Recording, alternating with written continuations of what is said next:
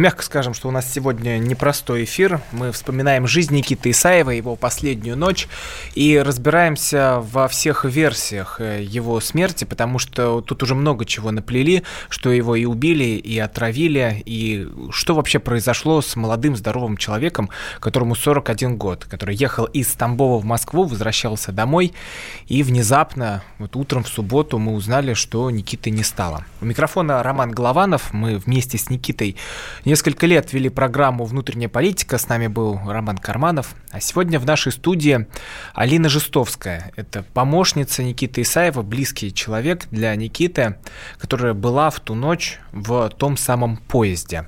Вот мы сейчас э, всю эту историю узнаем. А, Алина, вот э, мы, он, он туда ездил ведь как обычно, я так понимаю, вот собирать людей, вокруг него много-много-много народу всегда концентрировалось, он был такой, ну такой лидер, он харизмат был. Но если вот говорить о уже где-то второй половине дня, вы в 4 утра приехали, весь день там, я так понимаю, мотались, вот, э, да, вот ближе уже к тому, как вы двигались к поезду, там Никита не жаловался, что он себя плохо чувствует или что-то с ним не так? А, в Тамбове у нас была такая хорошая рабочая поездка, но э, она уже не то, чтобы была направлена там на какие-то медийные активности, э, которым мы уделяли особое внимание. То есть в Тамбов мы ездили смотреть, что э, делать с региональным отделением э, с Тамбовским в преддверии выборов 2020, э, которые там должны были происходить, угу. и я как понимаю, произойдут, да. Без вариантов. Мы встречались с людьми, которые э, в прошлом году, там как раз у них годовщина сейчас будет э, митинга, э, 4 тысячи человек вышло на э, митинг против строительства мусорного полигона рядом с населенным пунктом. Встречались с этими людьми, встречались с обманутыми дольщиками огромное количество, то есть зал был просто битком. А, и люди, эм, которые утратили вообще какую-либо надежду э, получить ответ от властей, получить ответ там, от своих застройщиков, получить ответ от правоохранительных органов, они все пришли э, к Исаеву как к последней инстанции, которая им может помочь.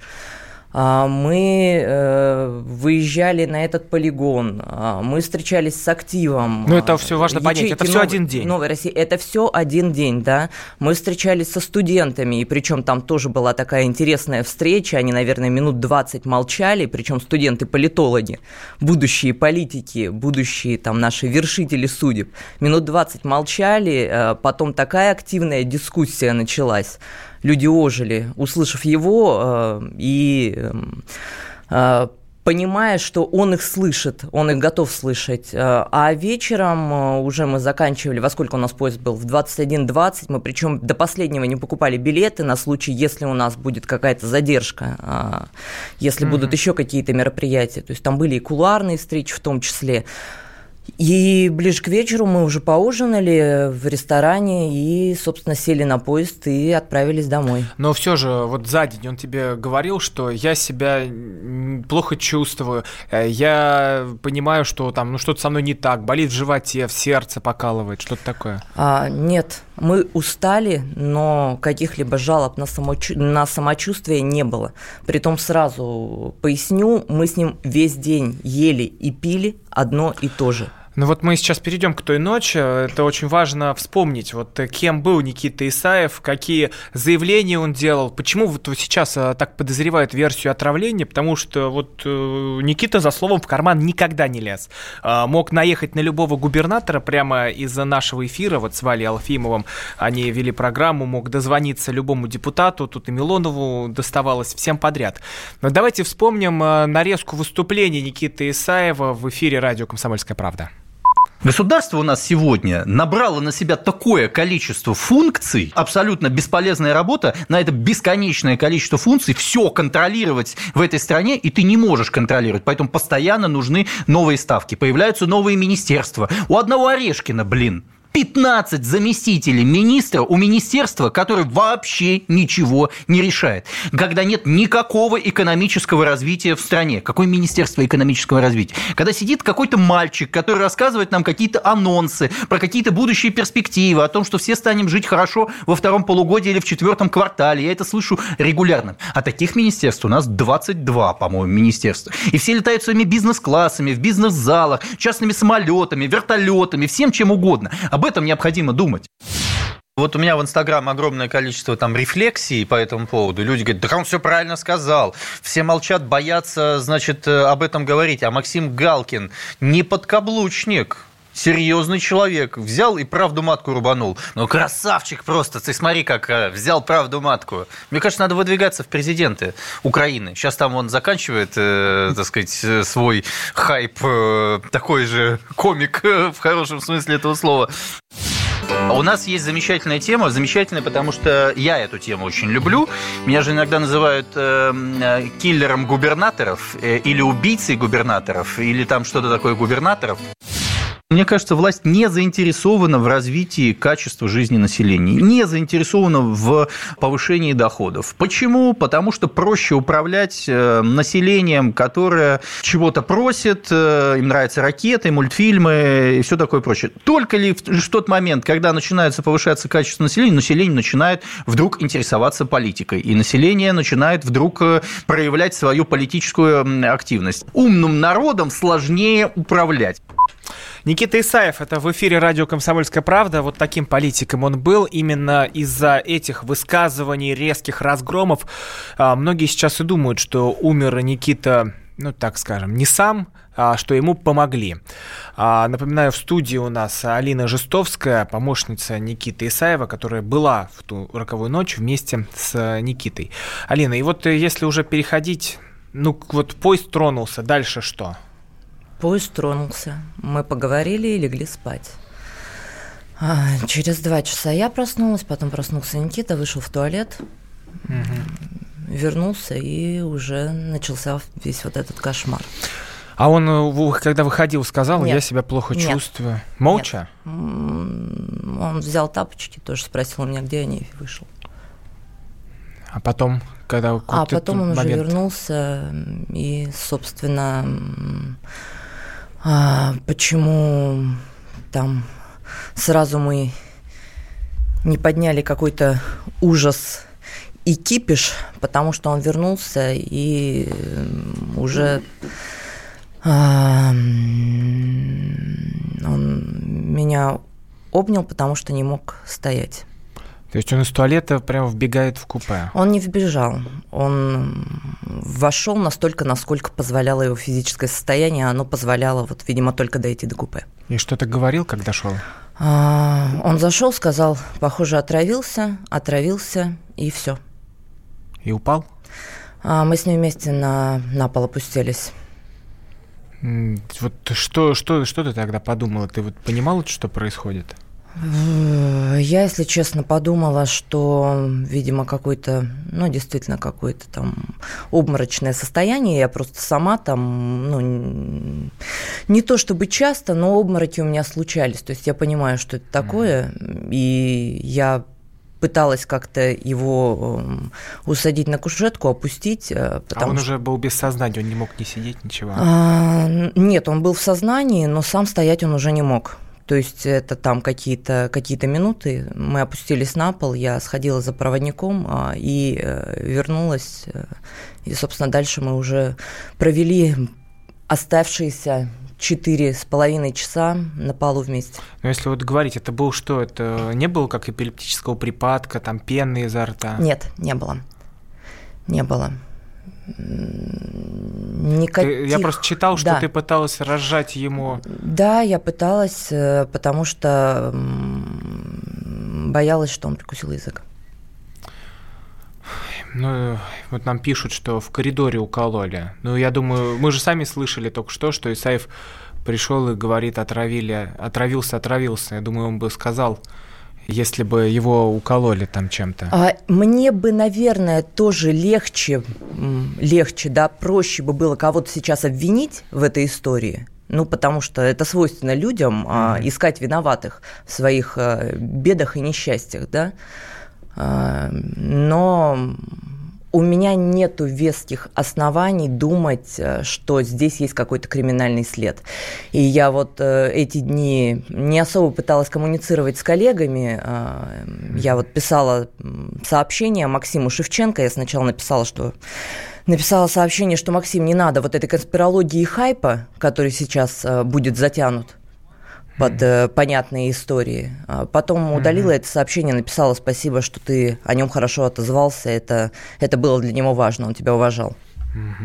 Но Максим Шевченко выражает многие мнения большинства, потому что вот тут э, люди не верят в то, что случилось. Они э, говорят, что это точно не может быть. Вы, вы убеждаете нас, что Никита умер своей смертью. Зачем? Я не убеждаю, что Никита умер своей смертью. Я так же, как и все, жду результатов экспертизы, которая будет через месяц. Э, и тогда я уже буду делать какие-то выводы, не огульные. Mm. Алина, мы продолжим разговор сразу после короткой паузы. Алина Жестовская. Разбираемся в причинах смерти Никиты Исаева. Вот вспоминаем, как прошла эта последняя трагическая ночь. Темы дня. Последняя ночь Никиты Исаева вокруг смерти политика, оппозиционера возникает много-много вопросов, много тайн. Умер ли он сам, помогли ли ему? Вот э, спрашивают, вдруг ему сделали в поезде укол или что-то где-то подсыпали. Мы разбираемся вот в истории нашего друга, нашего товарища, коллеги, а, который вел программу на радио «Комсомольская правда» «Злая политика». У нас в студии помощница Никиты Алина Жестовская. Она была в ту ночь вместе вместе с Никитой в поезде, она как раз и видела все, что тогда происходило. У микрофона я, Роман Голованов. Ну вот что происходит дальше? Приходит ли полиция? Начинается ли проверка? Вот допрашивают ли тебя? Как это все происходит? А, конечно, то есть э, э, ночью... Я причем спрашиваю у проводника, когда э, к нам сможет подъехать скорая, то есть там, не знаю, давайте останавливать поезд, вызывать там какую-то скорую помощь там с ближайшего города, с ближайшего поселка, на что мне говорят, мы едем в лесу, мы сейчас остановимся, тут нет дорог, тут нету ничего, более того, там даже не было связи, потому что начальник поезда с линейщиками, это сотрудники полиции, которые э, ездят э, в поездах вместе mm-hmm. с пассажирами на протяжении всего следования, даже до линейщиков линейщиков не могли дозвониться, потому что они на секундочку связываются с начальником поезда через мобильную связь.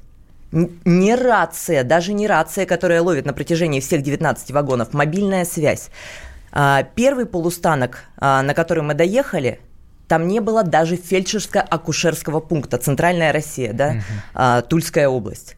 А, когда мы приехали, то есть э, между э, этим полустанком и вот этой вот станцией узловой, э, где наконец зашли врачи, чтобы уже констатировать смерть, а, подошли линейщики, а, которые, собственно, тоже померили давление, и все, что они могли сказать, девушка, выйдите из купе. Я не вышла. Почему? А, потому что, во-первых, невозможно бросить человека вот так вот. Во-вторых, это требования безопасности. А что, чтобы ничего-то не подмешали или что, что ты боялась? А, а я боялась э, истории Турчинова. Ну, это что, что значит? А это когда потом полный интернет каких-то неподобающих фотографий. А если учесть, что я в том числе занималась позиционированием, э, имиджем и всеми этими вопросами, это уже выходило даже за грани моих э, личных убеждений. Ну вот э, проверили ли оперативники, эксперты то, что тошнило ли его в туалете? Что вот сейчас Нет, в туалете не тошнило. А что было, вот они его осмотрели как-то, вот, ну, вот это все первично. А когда, да, зашли э, потом наконец-то на этой станции узловой э, два фельдшера скорой помощи, или там, не знаю, может быть, не скорой помощи, причем тоже э, не было вот этих историй, что поезд останавливается, и как в американских фильмах все вбегают, там, с какими-то дефибрилляторами, mm-hmm. еще с чем-то.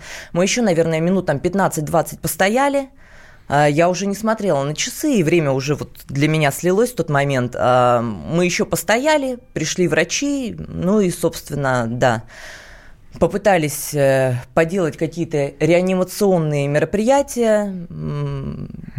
И, собственно, да, тоже предложили мне выйти. Ну вот э, в понедельник было вскрытие, и после вскрытия и пройдет месяц, мы узнаем истинную причину смерти, но родственникам разрешили Никиту кремировать. Если родственникам разрешили кремировать, то значит никаких оснований полагать, э, что это криминальная смерть нету. Но у народа остаются вопросы, и вот мнение, мне кажется, большинства, потому что тут чат переполнен сейчас а, сообщениями, что умер не сам, ему точно помогли это сделать. Все вот это выразил Максим Шевченко, журналист в эфире радио «Комсомольская правда». Вот давайте послушаем Максима. Он много спорил с Никитой, но в конце-то они и помирились.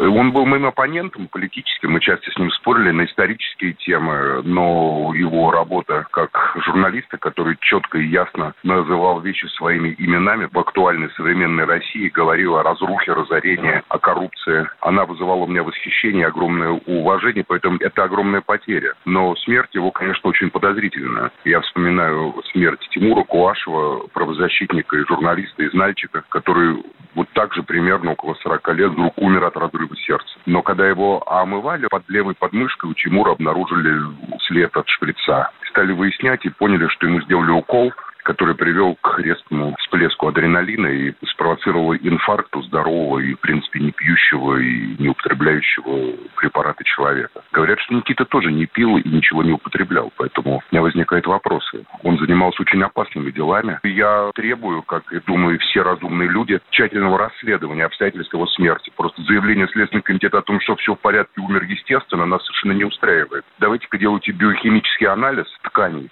и по итогам биохимического анализа надо понять, что явилось причиной у, в принципе, здорового человека, про которого никто из его близких не рассказывает, что у него были какие-то сердечные или гипертонические проблемы, внезапного инфаркта миокарда, остановки сердца. Заявление Следственного комитета я считаю крайне поспешным и очень опрометчивым. Максим Шевченко, напоминаю, у нас в студии помощница Никиты Исаева Алина Жестовская. И со вчерашнего вечера лидер движения «Новая Россия». Да, и лидер движения «Новая Россия». Ну, был Никита, лидером движения «Новая Россия», Алина приняла э, вот эту его ношу. У микрофона я Роман Голованов, а с нами на связи адвокат, бывший сотрудник спецподразделения МВД Вадим Лялин.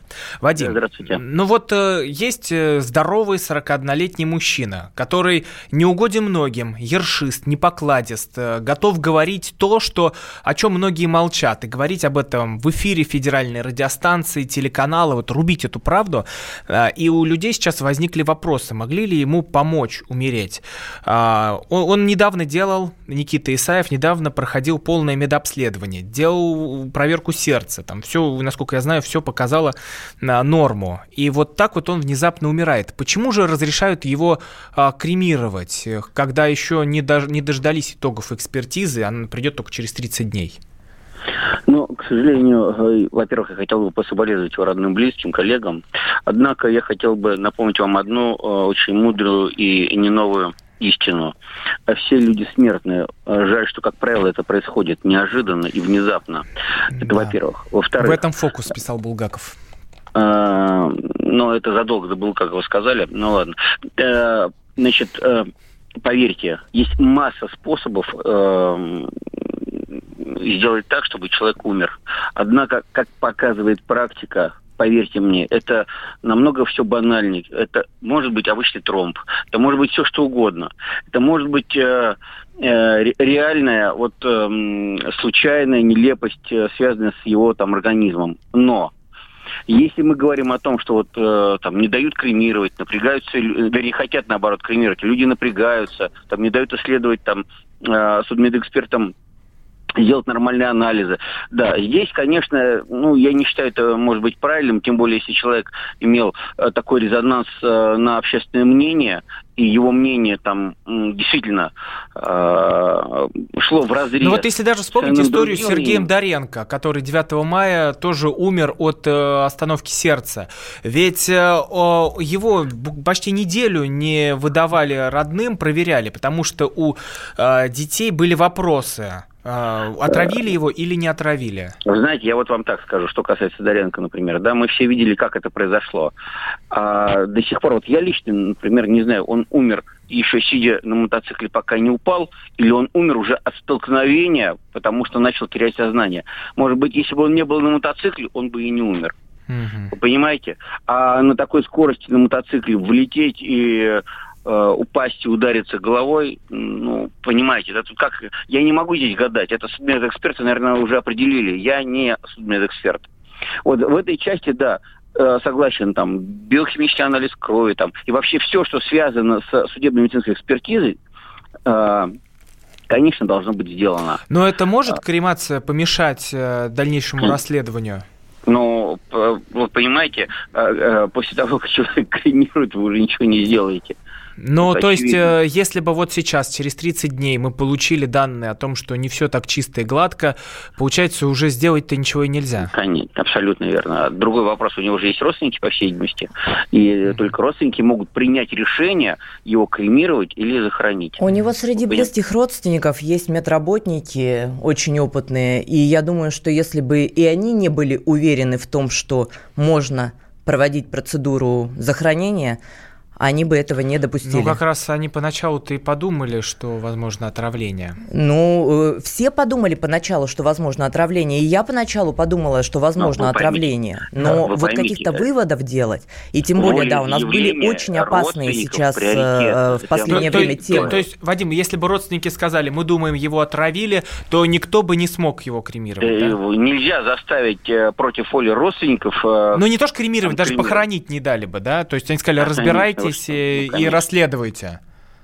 Э, э, еще раз, при наличии близких родственников только они определяют, будет человек кремирован или человек будет захоронен. Никто не может им навязать или это заставить. Вот в чем дело. И если в, близких, э, в числе близких родственников есть э, доктора, врачи, которые сомневаются в естественной смерти, э, считают, что, возможно, смерть связана с насильственным э, каким-то участием иных третьих лиц, конечно, их э, законное право сказать нет. Мы хотим провести вот такие-то, такие-то конкретные анализы дополнительно. Например, да, они же врачи, Никто им этого не Вадим, спасибо более... вам большое. Спасибо большое, что да. объяснили, как устроена эта процедура. Бывший сотрудник спецподразделения МВД, адвокат Вадим Лялин был с нами. Напоминаю, разбираемся в причинах смерти политика, нашего друга, ведущего радио «Комсомольская правда» Никиты Исаева. У нас в гостях теперь уже лидер движения «Новая Россия», которое возглавлял Никита, Алина Жестовская. У микрофона я, Роман Голованов. 8 800 200 ровно 9702. Телефон прямого эфира, также WhatsApp и Viber Viber. Пишите ваши соболезнования, ваши версии. Темы дня. Последняя ночь Никиты Исаева, политика, ведущего радио «Комсомольская правда», вокруг его смерти, э, ну, вокруг смерти молодого, здорового 41-летнего мужчины уже витает много загадок и непонятных вещей, которые требуют объяснения, и неизвестно, получим ли мы на них ответы или нет. И вот два, э, две версии, что или у него случился сердечный приступ, и он умер сам, или же то, что кто-то ему помог умереть. И вот э, у нас в студии лидер движения «Новая Россия», помощница Никиты Исаева, которая была в ту роковую ночь в поезде, который ехал из Тамбова в Москву, Алина Жестовская и я, Роман Голованов.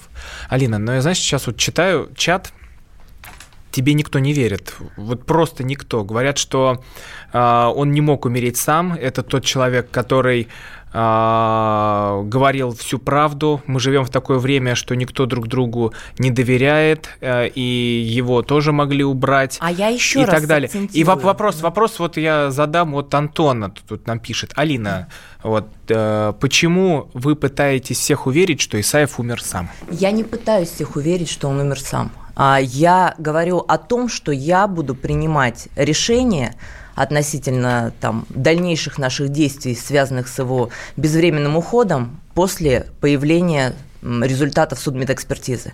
Потому что сейчас э, нас уже пытаются обвинить в том, что мы пытались хайпануть, в том, что мы пытались устроить какие-то вот эти э, постановки, в том, что э, мы пытались э, э, вести себя, как это наша вот традиционная, проявившая себя этим летом московская оппозиция. Нет, мы всегда работали на результат. А относительно опасных ситуаций, которые у нас были, да, Три последних кейса, и вот, э, если честно, да, там пишут в чат, э, мне э, все эти люди пишут в личные сообщения в соцсетях, в том числе 30% из этого прямые угрозы. А, я... Ну, то есть они обвиняют в том, что ты пытаешься все скрыть? Да нет, самое интересное, что не обвиняют. Они говорят, что тебе за ним надо отправляться. Потому что вы оппозиция, вы э, там у нас страну разрушаете. Но, но тут немножко о другом речь. Да. Вот э, тут еще вот такая тема идет. А вы не допускаете, что родственникам настоятельно рекомендовали кремировать? Ведь кремация не, то есть не, не поможет да, в дальнейшем расследовании. Не допускаю. Я не допускаю, что на родственников э, я не допускаю, что родственники поддались бы какому-либо давлению потому что это настолько принципиальные люди, и настолько, ну, это его родственники, это родственники Исаева, который всегда э, всю свою жизнь э, шел поперек э, любых мнений, любых рекомендаций, если это расходилось с его позицией. И вот эти наши истории, которые мы последние ввели, это Рыбинский целлюлозно-бумажный комбинат, который сейчас пытаются строить, mm-hmm. на секундочку, да, э, олигарх Мордашов, вместе с губернатором Вологодской области Кувшинниковым 1 э, декабря мы выходим на митинг.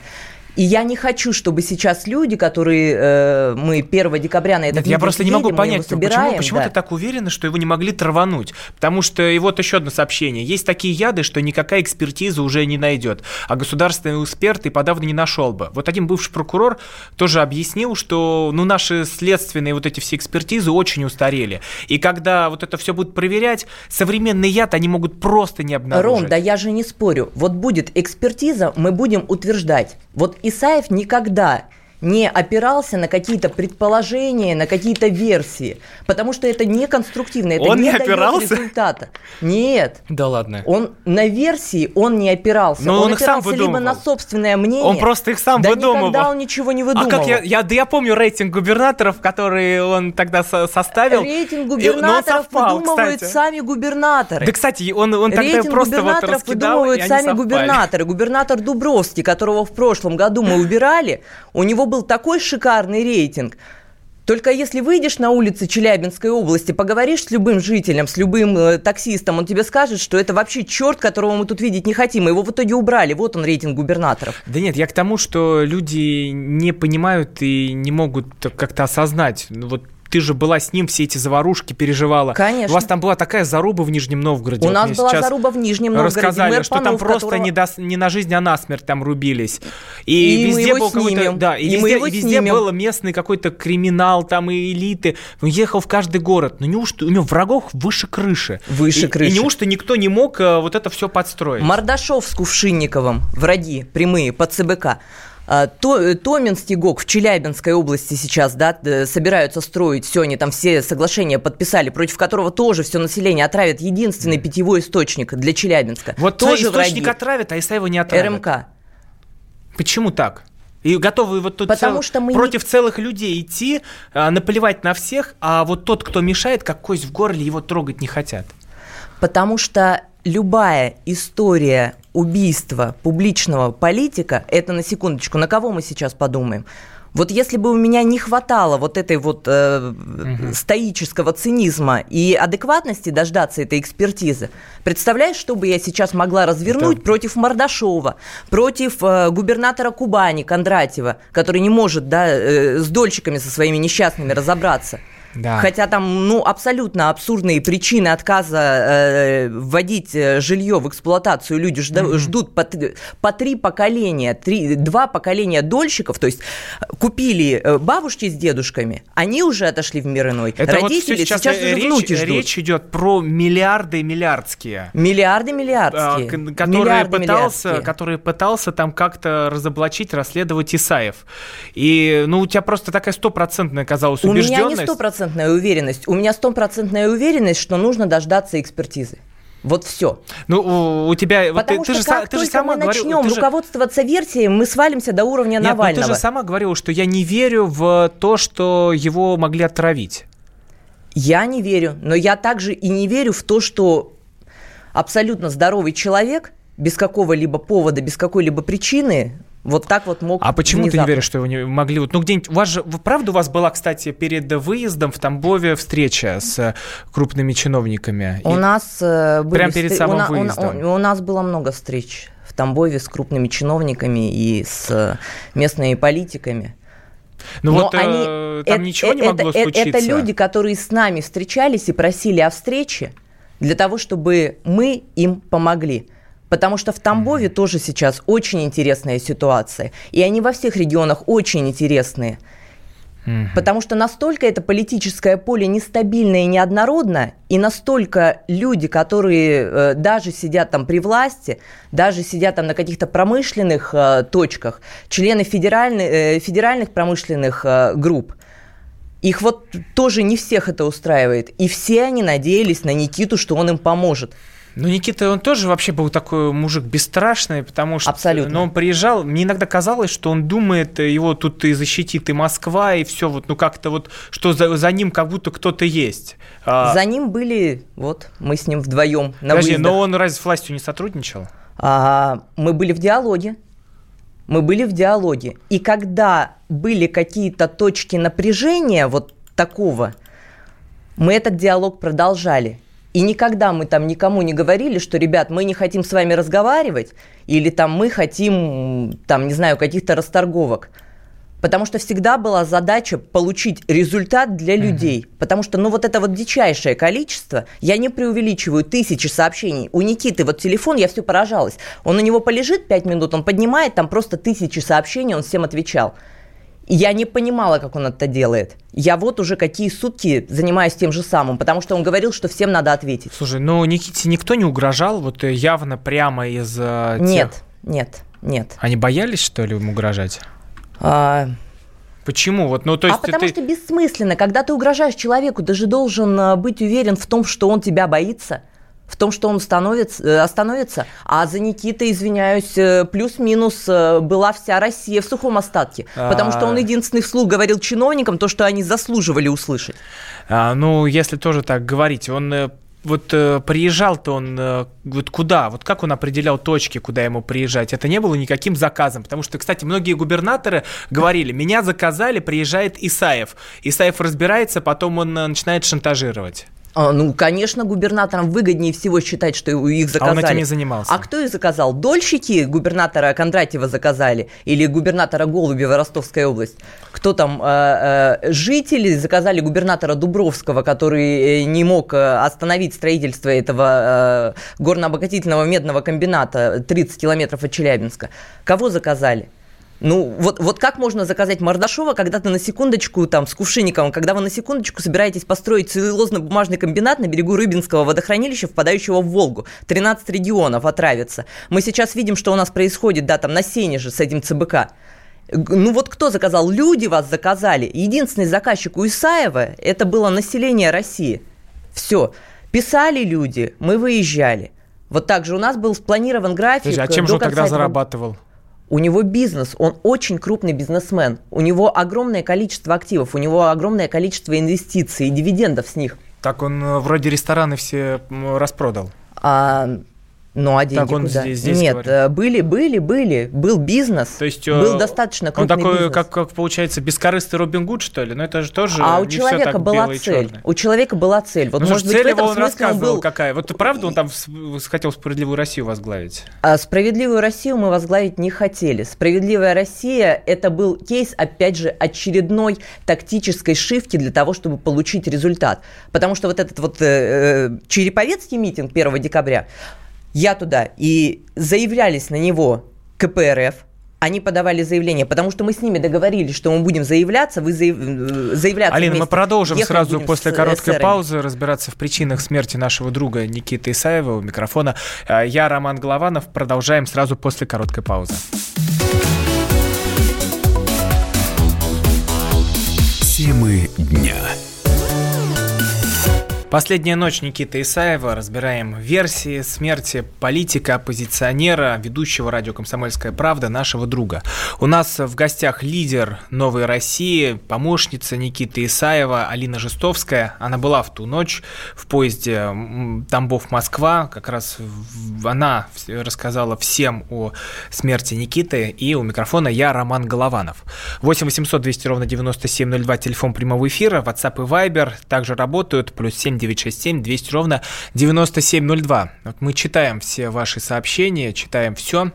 Алина, вот э, уже, уже вот доходит до такого, э, что, ну тут, э, конечно, все, все, все, все думают, что Исаева отравили, что не было э, инфаркта, который произошел сам по себе, ну потому что и обследование он проходил, и сердце проверял. Но вот спа- говорят, что врешь и вообще сама его отравила. А... Я не знаю, что на это сказать. Я не знаю, что на это сказать. Э, об этом, наверное, лучше знать нашим друзьям, которые прекрасно знали, как я к нему отношусь. А, кстати, а какие у вас были отношения? У нас были хорошие отношения. Ну, потому что... Но я в курсе всех его дел, скажем так. Нет, но вот и ты писала так, что он любимый человек для тебя, и на одном из сайтов написали, что возлюбленная Исаева рассказала. Ну, у вас, вас связывало больше что-то, чем работа, или нет? Я думаю, что мы эту оста- историю оставим уже вот на похоронах. Она останется, поскольку сейчас э, уже не время для слез, соплей и какой-то лирики.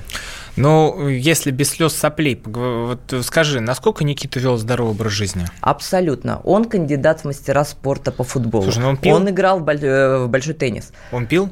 А, он ну что значит пил? Ну, потому что, Нет, он... знаешь, что, мы когда сидели в эфире, ему писали «Э, Исаев алкаш. А, ну, по сравнению с ним, наверное, тогда я алкашка. Потому что э, нет, вот сейчас пишут, да, что ничего, он там совсем не употреблял алкоголь. Нет, мы в тот вечер выпили где-то пол, бутыль, пол бутылки Мальбека на двоих. То есть по полтора бокала. Все. Нет, вино... Наркотиков там не было? Вот вино выпить он мог. Нет. Нет, наркотиков не было никогда, ни в каком виде. Категорически. Он вообще не употреблял Категорически. Наркотики? Категорически. Угу. Категорически. Но некоторые его друзья вообще об обратном говорят. А некоторые его друзья рассказывают такие истории, что у меня такое чувство, что они говорят о каком-то другом человеке. И вот вопрос, друзья ли это? Но люди, которые были с ним в разные моменты его Если жизни. Если учесть, и... что с ним было огромное количество людей в разные моменты его жизни. Я вот тут недавно в интернете вычитала, что он, оказывается, очень любил майонез. Это какое-то вообще сообщение для меня из оперы того, что его звали на самом деле не Никита. А, ладно, давайте тогда вот это, вот, это, вот, это, вот это вот мы оставим, но вот э, сообщение от э, слушателя. Алина, а ты не думаешь, что как раз отраву ему могли подсыпать две недели назад, и все это время он ходил и не знал, что с ним случится? Я еще раз повторюсь, я жду результатов э, медэкспертизы. Если медэкспертиза установит какие-либо криминальные предпосылки к этому событию, к этой трагедии, трагедии, то вот уж поверьте, я первое принципиально буду мстить и выяснять, кто это сделал. И мстить я буду действительно очень жестоко. А, ну вот один из а, фактов э, жизни Никиты Исаева, он, кстати, сам сказал это в эфире радио «Комсомольская правда», что у него э, семь детей от шести женщин. Так, не, не будем включать записи, так процитируем. Кстати, насколько он вообще был таким... А, а, ну, так скажем, а, активным в плане женщин, потому что они тоже всех э, выматывают. Женщины его обожали. Это, кстати, вот скажу, тут письма просто валились любовные нам всегда, потому ну, что все хотели добраться до Никиты э, Исаева. Сорян, это один из самых красивых мужчин в России, а может быть и в современной истории мира. Ну вот ты сразу становится понятно, что не больше, чем работа вас завязывала на самом-то деле. Нет, ну если так э, серьезно говорить, он себя вообще изнашивал, вот если мы уже к здоровью переходим? В выходные он отсыпался. И мы специально планировали график, э, то есть мы вот его сейчас распланировали до конца этого года, были наметки на следующий год, но мы планировали график так, чтобы если мы в выходные куда-то едем, угу. то следующие выходные вот оставались. Э, с нами свободными. на связи а, друг и соведущий Никиты Исаева, заместитель гендиректора «Комсомольской правды» Роман Карманов. А, Роман, здравствуйте.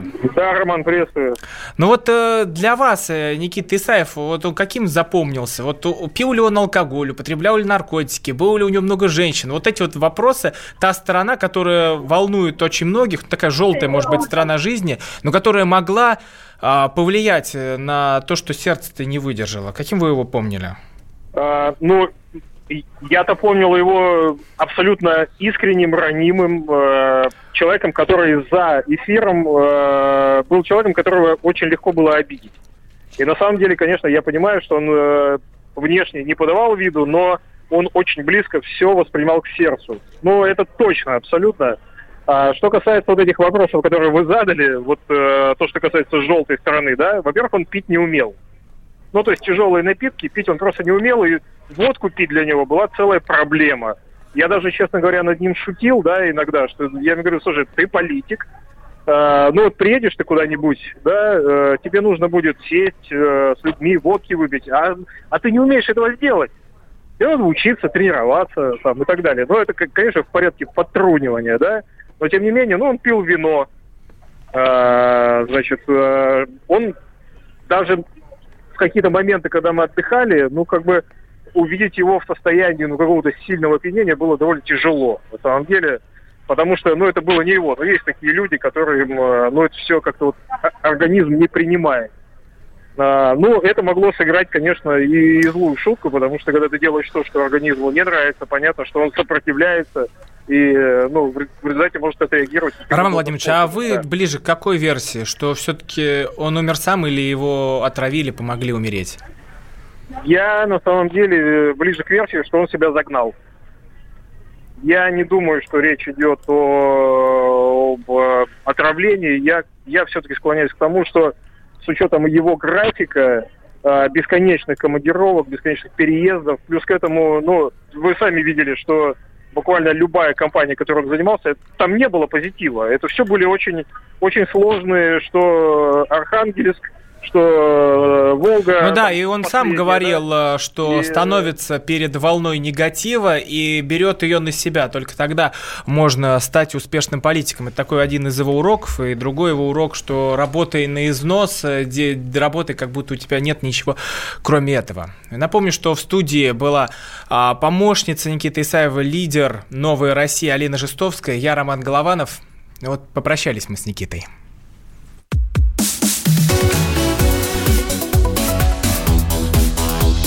Темы дня.